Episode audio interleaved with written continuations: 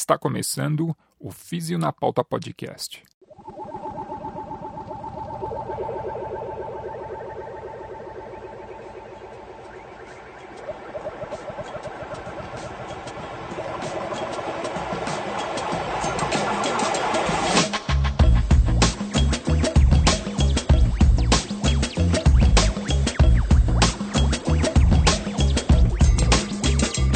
Seja bem-vindo ao Físio na Pauta Podcast, é a fisioterapia na podosfera brasileira. Eu sou o Eric Lopes e com muita satisfação eu apresento esse programa. E na pauta do programa de hoje está o alongamento muscular na atividade física. Mas afinal de contas, alongar para quê? Para discutir esse assunto polêmico, eu conto com a participação de alguns integrantes da equipe do canal Físio na Pauta. Confira os presentes. À sua direita, a fisioterapeuta Larissa Merenda. E aí, Lari? E aí, pessoal, tudo bem? À sua frente, o fisioterapeuta Leonardo Dias. E aí, Léo? E aí, pessoal? E à sua esquerda, a fisioterapeuta Laura Loturco. E aí, Lau? E aí, tudo bem? E aqui no, no background, Rudiger! Um salve para todo mundo aí, minha gente. Vai Físio na pauta.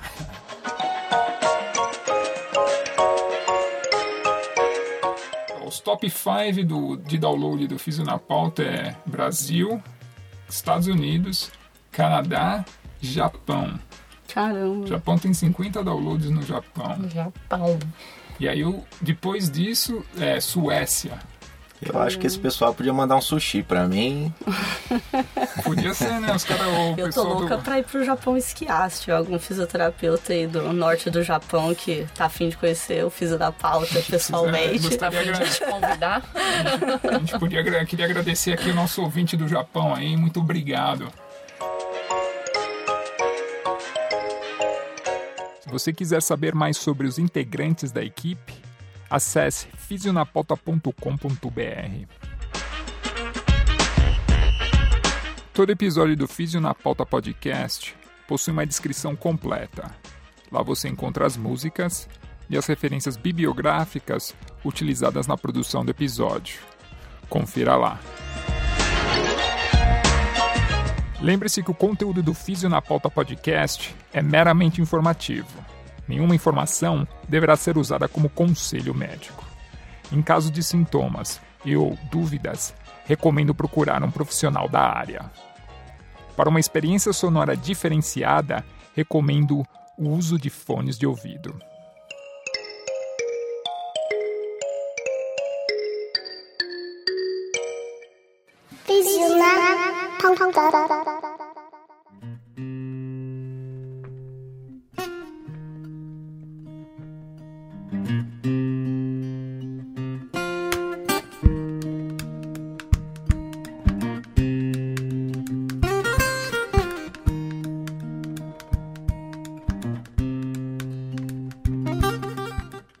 Então, vamos falar sobre alongamento. Alguém tem uma definição boa aí sobre alongamento? Eu acho que eu poderia falar sobre o alongamento, que é, é um tipo de exercício físico que visa manter ou aumentar a flexibilidade muscular.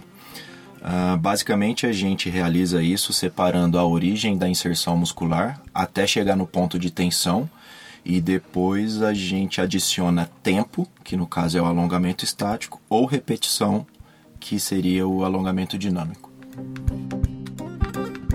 Bom, os tipos de alongamento mais conhecidos são o estático, que ele pode ser tanto passivo quanto ativo. Alongamento ativo, você mesmo performa o alongamento até o ponto de tensão, e o alongamento passivo quando você tem ajuda ou de algum tipo de aparato ou de uma outra pessoa.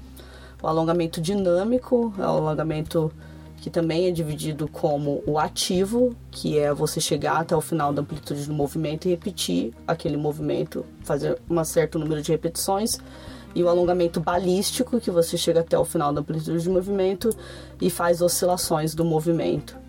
E os alongamentos que envolvem contração e relaxamento, mais conhecido como facilitação neuromuscular proprioceptiva, E existem outros tipos, mas que basicamente envolve diferentes é, níveis e intensidades e, e de movimento numa variação de contração e relaxamento do músculo, com o objetivo de atingir maior amplitude de movimento.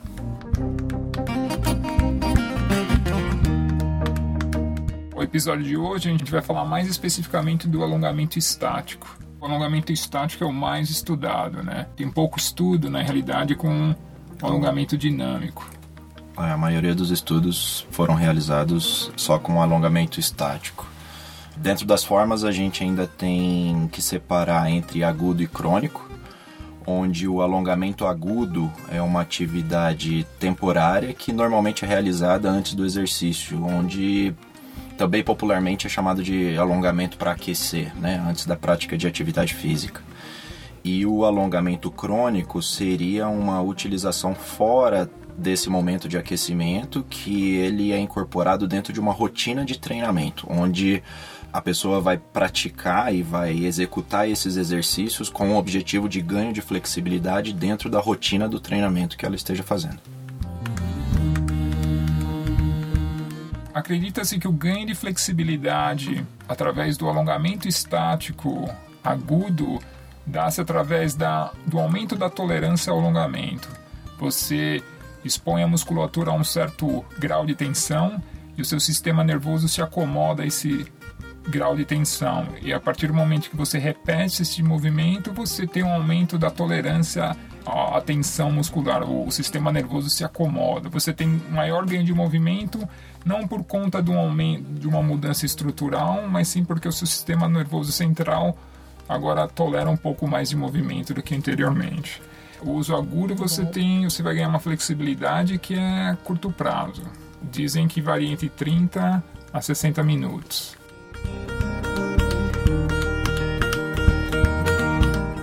Ganho de flexibilidade através do uso do alongamento estático crônico dá-se através da alteração da estrutura muscular. Nesse tipo de alongamento, notou-se o aumento do número de sarcômeros em série, a tal da sarcomerogênese o músculo muda em estrutura, existe uma mudança da arquitetura do músculo. O músculo, a partir desse tipo de estímulo, cresce, se alonga. E o alongamento crônico você visa um ganho de flexibilidade a longo prazo, ao longo de, de algumas semanas.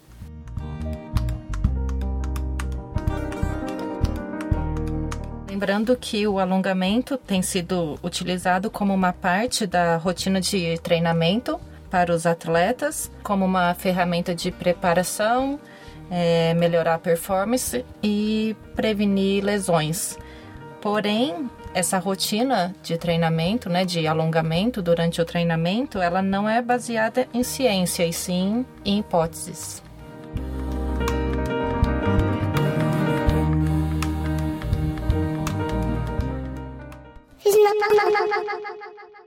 um consenso aqui seria que o alongamento é de fato, tanto dentro da reabilitação quanto fora, utilizado para ganho de flexibilidade, amplitude de movimento, seja a curto prazo com alongamento agudo, seja a longo prazo com alongamento crônico. Tem alguma evidência que o alongamento é capaz de aumentar ou melhorar a performance esportiva? Então, nos últimos 20 anos, o que a literatura tem mostrado em relação a alongamento estático e performance são três pontos. Alguns estudos que comprovam que o alongamento aumenta a performance, alguns estudos que mostram que o alongamento estático pioram a performance e outros estudos que o alongamento estático não tem impacto na performance do atleta. O interessante é a gente definir o que é performance. Então, para cada população, a performance vai ser diferente. Baseado nos artigos que a gente usou aqui, que é o da corrida, o que, que seria um aumento, uma melhora de performance em corredores de longa distância? É, em corredores, eles utilizam uma abordagem trazendo para o running economy, que basicamente é a demanda de energia em uma determinada velocidade. Então, o quão eficiente é o atleta, o quão econômico ele é para conservar a energia e executar a performance. Então, um trabalho interessante realizado por Saunders e colaboradores em 2004, ele comparou atletas de elite com atletas amadores com relação à flexibilidade. O que foi demonstrado era que os atletas de elite eles eram menos flexíveis do que os atletas amadores. Ele levantou algumas hipóteses para explicar isso. Uma das questões foi os atletas mais flexíveis eles tinham uma maior oscilação pélvica quando o pé tocava o chão durante a corrida. Então poderia ter um gasto energético maior nessa questão? Poderia. Os atletas menos flexíveis, os atletas de elite, como eles tinham uma amplitude de movimento menor, isso facilitaria a estabilidade? Foi uma outra questão que foi levantada como uma hipótese. Esses atletas com uma flexibilidade menor nos músculos e nos tendões, eles têm uma característica de aumentar o estoque energético na musculatura e isso fazia também com que eles teriam uma demanda de oxigênio reduzida. Então essa foi as hipóteses que ele levantou para tentar explicar essa diferença entre os atletas de elite menos flexíveis e mais econômicos. Então teria um gasto energético menor. Um gasto energético menor, exato. Certo. Então se você é um corredor de que corre mais do que 5 quilômetros, seria mais interessante você ser menos flexível do que você ser muito flexível.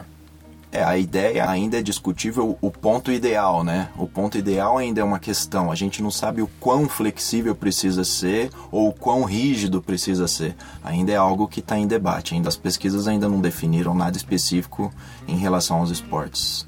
Outra coisa que eu acho importante também ressaltar no, no estudo dos corredores é o que eles viram que o alongamento agudo antes da corrida, da prática, eles viram que causou uma diminuição no running economy do atleta. Então acho que isso também é válido. Fazer o alongamento antes altera a, a performance, performance do, Diminuiu do, esse running economy, que seria a demanda de... de energia do, do atleta na velocidade. Então piorou bem essa performance do atleta.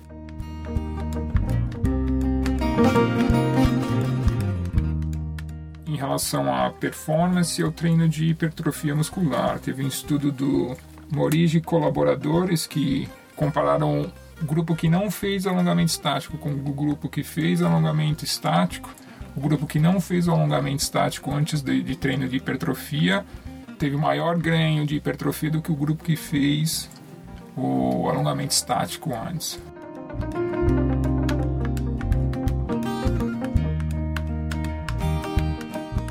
É, consenso na literatura hoje em dia de que o alongamento estático de longa duração, mais de 30 segundos, causa um uma perda aguda na performance, na força muscular e principalmente performance. É, e essa queda de performance ela pode durar até cerca de uma hora. Não se justifica hoje em dia usar o alongamento estático agudo ou crônico pensando numa melhora de performance.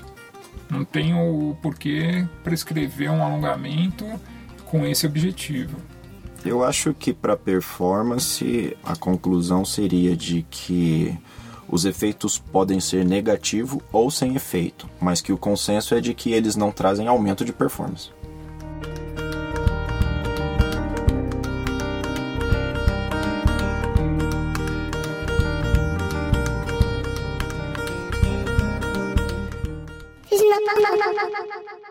Uma das indicações de alongamento, uma das crenças atrás do alongamento é diminuir a dor muscular tardia. Quais são as evidências? Será que o alongamento altera, influencia alguma coisa em relação à dor muscular tardia? Bom, a dor muscular tardia ainda não existe um, um consenso específico sobre as causas dela. O que é, né? Uma hipótese mais aceita hoje em dia é que acontecem alterações bioquímicas resultado de dano muscular durante o treinamento, principalmente treinamentos que envolvem cargas excêntricas. Então, basicamente é aquela dor que você sente no dia seguinte, dois dias depois da prática, envolvendo na maioria das vezes contrações excêntricas Ou você faz alguma atividade que você não está acostumado a fazer, né? Exato. Algo que você não está familiarizado, você pode ter dor muscular tardia. Tem alguns artigos interessantes aqui que a gente pode citar rapidamente. Um estudo de 89, já meio antigo, de High, comparou alongamento estático versus eh, grupo controle sem alongamento para dor muscular tardia. Nenhum efeito eh, sobre a resposta, mesmo com acompanhamento durante cinco dias. Um outro estudo de 2011, Ebert, comparou estático e dinâmico mais agudo e crônico na dor muscular tardia, também sem efeitos. Uma das hipóteses que eles achavam em relação à dor muscular tardia era causado pelo espasmo muscular. E com o alongamento, diminui o espasmo muscular e melhora o fluxo sanguíneo, quebrando o ciclo dor-espasmo-dor. Então, o uso do alongamento estático, seja ele na forma aguda ou crônica, não tem evidência nenhuma para melhorar ou diminuir a intensidade ou a duração da dor muscular tardia depois de uma atividade física. Então, se seu objetivo é alongar antes ou depois da sua atividade física, com o objetivo de evitar que a sua musculatura fique dolorida por causa do exercício, eu não posso me basear em ciência hoje para prescrever o alongamento para essa finalidade. que é consenso é que no outro dia fazer uma corrida que seja de novo ou uma caminhada vai diminuir a sensação daquela dor, Falando da recuperação da ativa. recuperação ativa.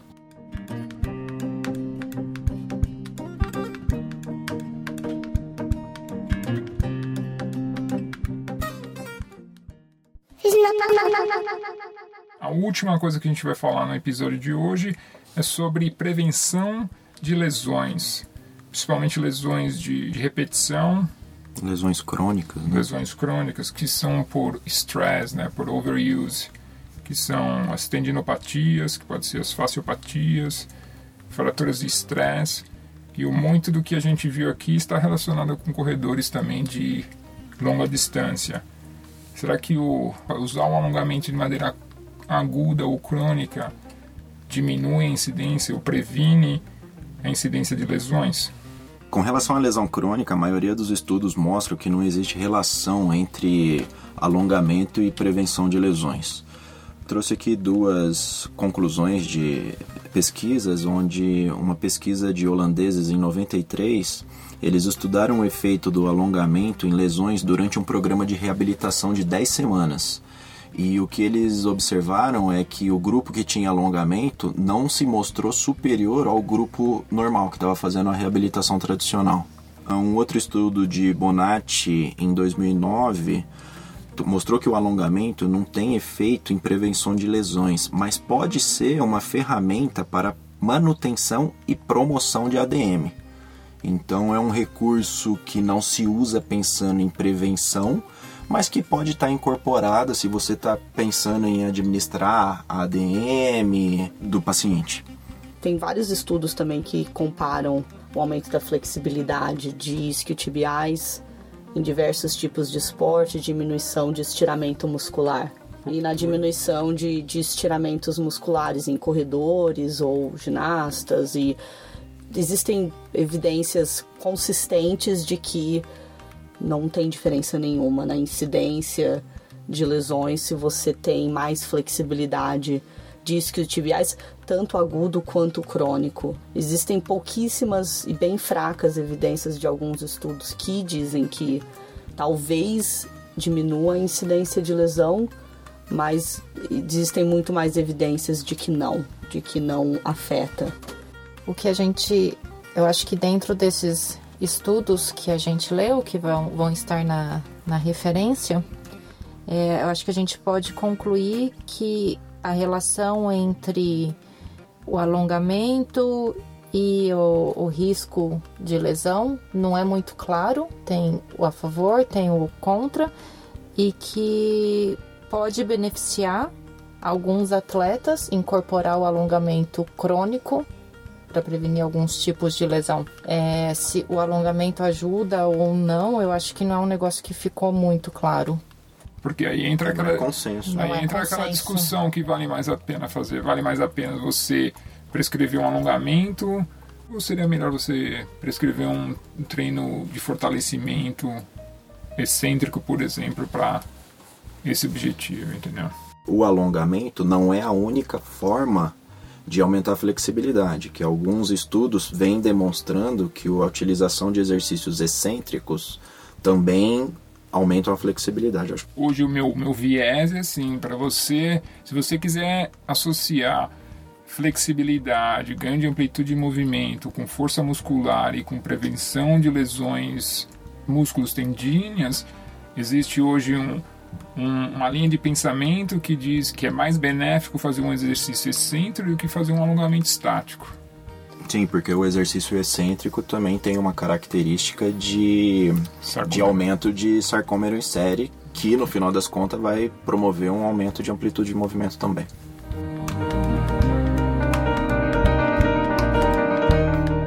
A única área que o alongamento estático parece ser benéfico são nas atividades físicas que demandam alta flexibilidade, que você precisa ter uma amplitude de movimento. Daí fala do balé, falam da, da ginástica, fala de, desse tipo de atividade.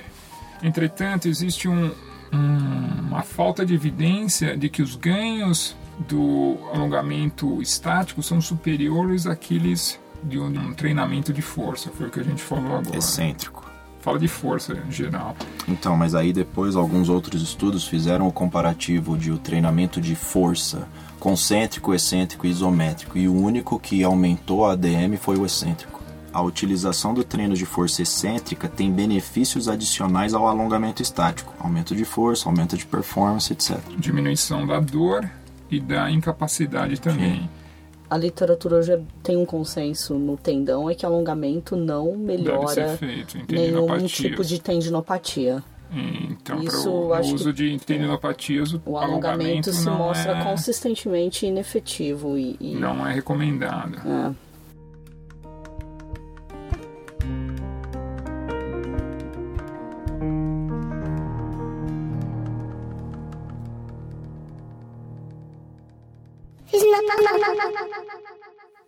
Se eu fosse fazer uma atividade física como qualquer pessoa normal, num sábado, num final de semana, a minha pergunta como usuário final, como possível paciente de vocês, é a seguinte: quer dizer então que o alongamento faz parte de uma atividade de aquecimento?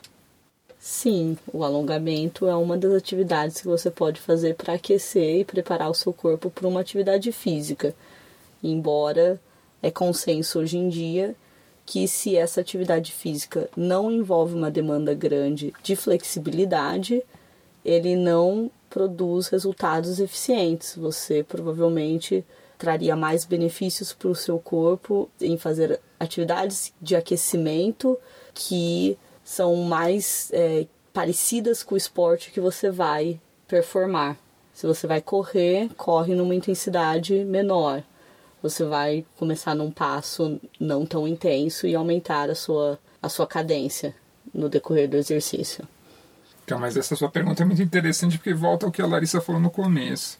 Será que o alongamento faz parte do, do aquecimento baseado no que a ciência tem a dizer ou simplesmente baseado em crenças, né? Se a sua atividade que você for fazer for, envolve explosão, velocidade e potência, potência eu recomendaria você não fazer um alongamento. E aí entra o que a Laura falou: é melhor você fazer um tipo de atividade gradual, similar ao tipo de atividade que você vai fazer e gradualmente se aumenta a intensidade. Você se prepara melhor para uma atividade física fazendo isso do que simplesmente ficar parando, alongando cada grupo muscular por tanto tempo, por se é que eu respondi a sua pergunta. É, respondida. Acho que fecha essa questão que o Rurik perguntou com relação a, ao que ele se sente bem. Então, se a gente fala de esportes que não envolvem explosão e performance a 100% da sua capacidade, eu acho que o alongamento está liberado. E aí a recomendação seria ficar ali naquele alongamento tradicional de 10, 15 segundos.